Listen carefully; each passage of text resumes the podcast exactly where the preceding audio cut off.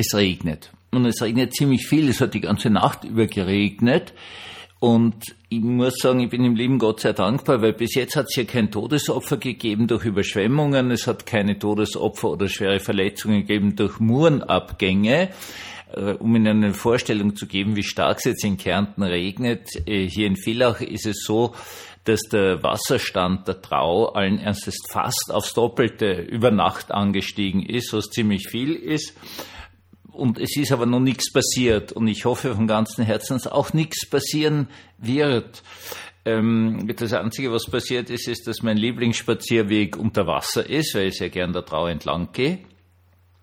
Aber das finde ich, kann man schon, ja, Jetzt ist der Punkt dabei, der bei solchen Sachen merken selbst Stadtmenschen wie ich und wir alle mit unseren Computern und unserer Sekundärrealität, dass wir nur noch Realität über Bildschirme und Nachrichten wahrnehmen, dass wir Teil der Natur sind. Und das ist eine ganz, ganz wesentliche Geschichte. Wir sind Teil der Natur und daher kommt auch unser Denken.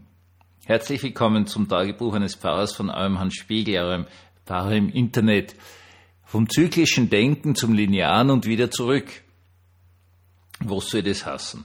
Nun, es geht hier um die Entwicklungen der Religionen, also um eine religionswissenschaftliche Aussage, dass am Anfang einmal völlig klar ist, alles läuft zyklisch. Also komplett klar. Es gibt keinen Tod. Ganz am Anfang ist es also diese sogenannte Seelenwanderung, das heißt, man stirbt und kommt dann, keine Ahnung, als Frosch wieder auf die Welt. Wenn ich, dann wäre ich sehr gerne eine Katze bei sehr netten Menschen. Das möchte ich jetzt einmal als erstes sagen. So eine Katze zum Beispiel, die bei meiner Mutter gelebt hat, die, die hat's wirklich gut gehabt. Das muss man jetzt einmal ganz ehrlich sagen. Also wäre keine erschreckende Dimension, sondern das passt dann schon. Nun, in der Tat ist es so, dass es dann einen Weiterentwicklung gibt in den Religionen.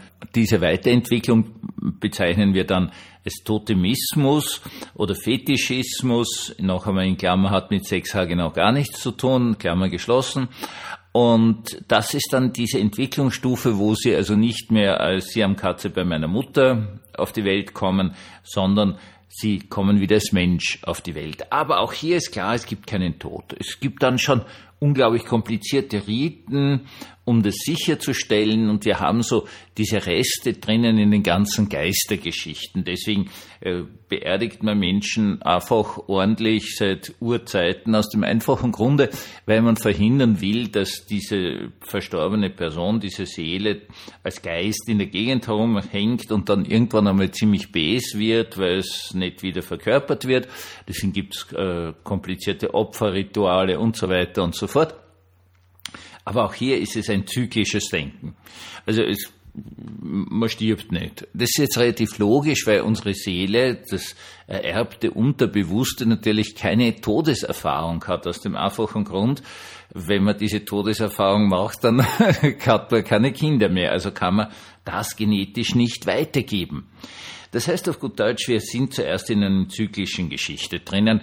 Ganz tolle Geschichten. Wenn Sie sich wirklich einmal dafür interessieren, dann können Sie sich beschäftigen mit äh, Religionen äh, des südamerikanischen Bereichs die ganz wilde Geschichten haben im zyklischen Bereich drinnen, zum Beispiel also auch diese vielen, vielen Menschenopfer, die dargebracht worden sind haben den Grund, dass es ein, ein, ganz großes zyklisches Denken gibt mit drei oder vier großen Weltzeitaltern und wir halt nach deren Auffassung äh, dann in einem Bereich drinnen leben, wo die Sonne unglaublich viel Energie braucht, weil es eigentlich ein dunkles Zeitalter ist, ein Untergangszeitalter ist und man muss eben dann Menschenopfer darbringen. Und dieses Zeitalter endet dann wieder, das sind alles immer gigantische Zeiträume, unglaublich lange Zeiträume und dann beginnt wieder das erste Zeitalter. Das ist eine uralte religiöse Vorstellung, die ganz, ganz lange einfach da war und ja logisch ist für alle Menschen, die halt mit der Natur zusammenleben und das haben die Menschen bis jetzt gerade noch was nicht mehr bemerkt, nicht super ist, weil mit der Natur zusammenleben heißt zum Beispiel Hungersnöte, wenn es zu viel regnet oder zu wenig regnet oder irgendwas mit dem Wetter halt ist. Äh, also es ist relativ super, dass wir das nicht mehr sind, aber solange du da drinnen lebst, weißt du natürlich den Zyklus des Jahres. Das ist völlig klar. Und die Leute haben auch nicht ihre ganze Zeit vor Computern verbraucht, das heißt, sie haben auch sehr viel mehr mitgekriegt im, im Bereich des Menschen halt geboren werden und, und, und dann meine Lebensmitte eine sehr starke erreichen und dann wieder alt zu werden, zu sterben. Und dieses Zyklische ist einfach eine Erfahrung, ganz einfach und ganz klar.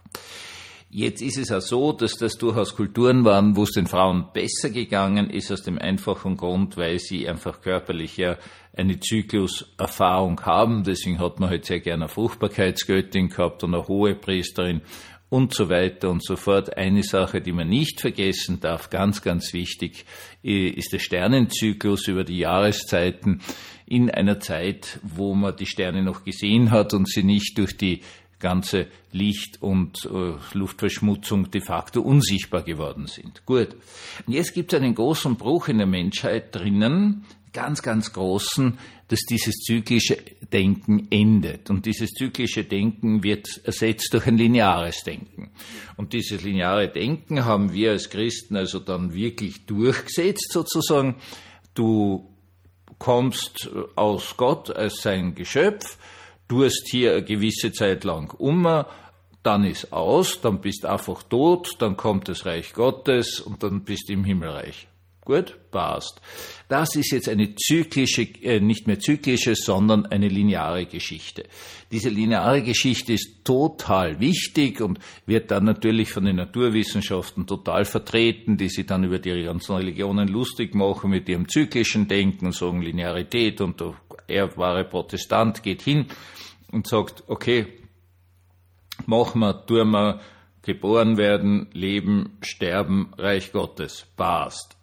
Ende. Gut, so ist es. Und jetzt läuft zum Beispiel dieser ehrbare Protestant äh, viel in der Schule herum und bemerkt zu seinem Faszination und Entsetzen, dass die ganzen Schüler keine Ahnung mehr von diesem linearen Denken, von dieser Vorstellung des Reiches Gottes, des Endes der Welt, und dann kommt das Reich Gottes und der Ruhe ist, mehr haben, sondern die fahren, also gerade die Kleinen sind also vollkommen, absolut, total jetzt Unterstufe Gymnasium im äh, fetischistischen Denken drinnen nicht nur, dass sie alle von ihren Fetischen untrennbar sind, auch bekannt unter dem schönen Namen Glücksbringer. Einem Kind mit 10 F12 kannst du seinen Glücksbringer nicht wegnehmen, der dreht durch, der ist völlig fertig, also darf er seinen Glücksbringer am Tisch aufstellen und damit selig sein, weil den braucht er, das ist eben typischer Fetischismus sondern sie sind also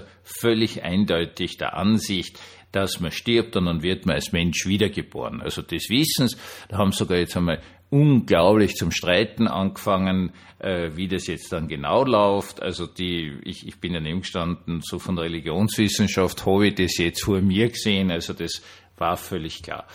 Und äh, ich, ich war dann schon ein bisschen schockiert und werde dann versuchen, Ihnen unser lineares Denken beizubringen. Was aber noch viel spannender ist, ist, dass jetzt anscheinend die Naturwissenschaftler plötzlich auch in die Richtung tun. Also da gab es schon immer diese Sache mit dem Urknall und dann fällt es wieder zusammen. Das war diese Vorstellung des pulsierenden Universums. Und die gab so, wie ich jung war. Und jetzt gibt es einfach ganz was Neues. Und dieses ganz Neiche ist, da müssen Sie sich sozusagen so einen, einen Trichter vorstellen, also Urknall schon, und dann strebt alles auseinander und dann gibt es also die Rotverschiebung und, und, und, und. Und dann geht es immer weiter auseinander, immer weiter auseinander, bis man dann überhaupt keine Sterne mehr sieht, weil alle Sonnen so weit entfernt sind, dass im Nachthimmel, also auch ohne Umwelt- und Luft- und Lichtverschmutzung, äh, keine Sterne mehr siehst und irgendwie erlischt dann dieses ganze Universum und alles driftet noch weiter auseinander und jetzt, wie das gehen soll, gibt es dann irgendwas, irgendwelche Gravitationswellen oder so, irgendwas, keine Ahnung. Und dieses Universum ist dann tot, es entstehen keine neuen Sterne mehr, weil alles äh, verbraucht ist, also alle diese Gaswolken, aus denen neue Sterne entstehen können, alles ist verbraucht, alles ist tot und plötzlich ist wieder da. Explodiert wieder. Also sozusagen so eine Art Richter über einen anderen gestellt. Das ist jetzt das. Und mich fasziniert das irgendwie so. Mit dem Niedergang der christlichen Religion, und Sie wissen, dass ich das immer wieder sage, dass also die einfachsten Grundvorstellungen christlichen Glaubens sich aufgelöst haben, weil die einfachste Vorstellung einfach die ist, geboren werden als Geschöpf Gottes, leben, sterben, Reich Gottes. Das ist das, was das Kern überhaupt ist. Okay, dieses Reich Gottes sichtbar im Handeln von Jesus Christus, aber auch vor allen Dingen natürlich in seinem Tod und seiner Auferstehung, ist alles weg. Und das Spannende dran ist, es ist weg und sogar die Naturwissenschaftler fangen wieder an mit einem archaischen, uralten religiösen Denken des sich erneuernden Universums auf gut Deutsch des zyklischen Denkens.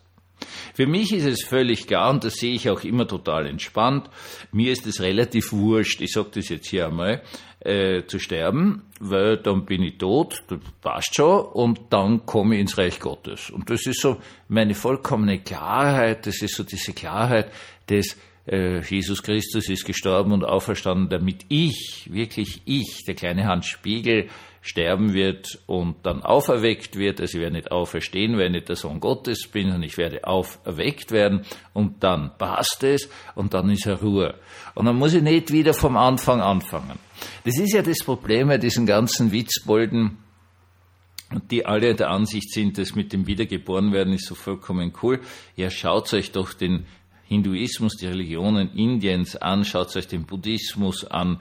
Ihr seht, da gibt's genau ein Ziel, nämlich aus diesem dauernden Zyklus der Wiedergeburt auszusteigen, weil das einfach auch bedeutet, ewig lange zu leiden und zu sterben. Das heißt, dieses zyklische Denken ist nicht fein. Ich sage es einmal sehr vorsichtig. Nein, meine Lieben, lasst uns doch eine Sache vollkommen klar sein. Wir alle sind erschaffen von Gott. Wir leben hier eine gewisse Zeit, bringen hoffentlich ein bisschen was weiter, gehen nicht allzu vielen Menschen auf die Nerven, verletzen oder kaputt machen sollen wir uns Menschen gar nicht und hoffentlich tun wir das auch nicht. Ja, und dann ist er Ruhe. Ganz linear. Und dann kommt das Neue im Sinne etwas völlig Neuen, für uns Unvorstellbaren des Reichs Gottes.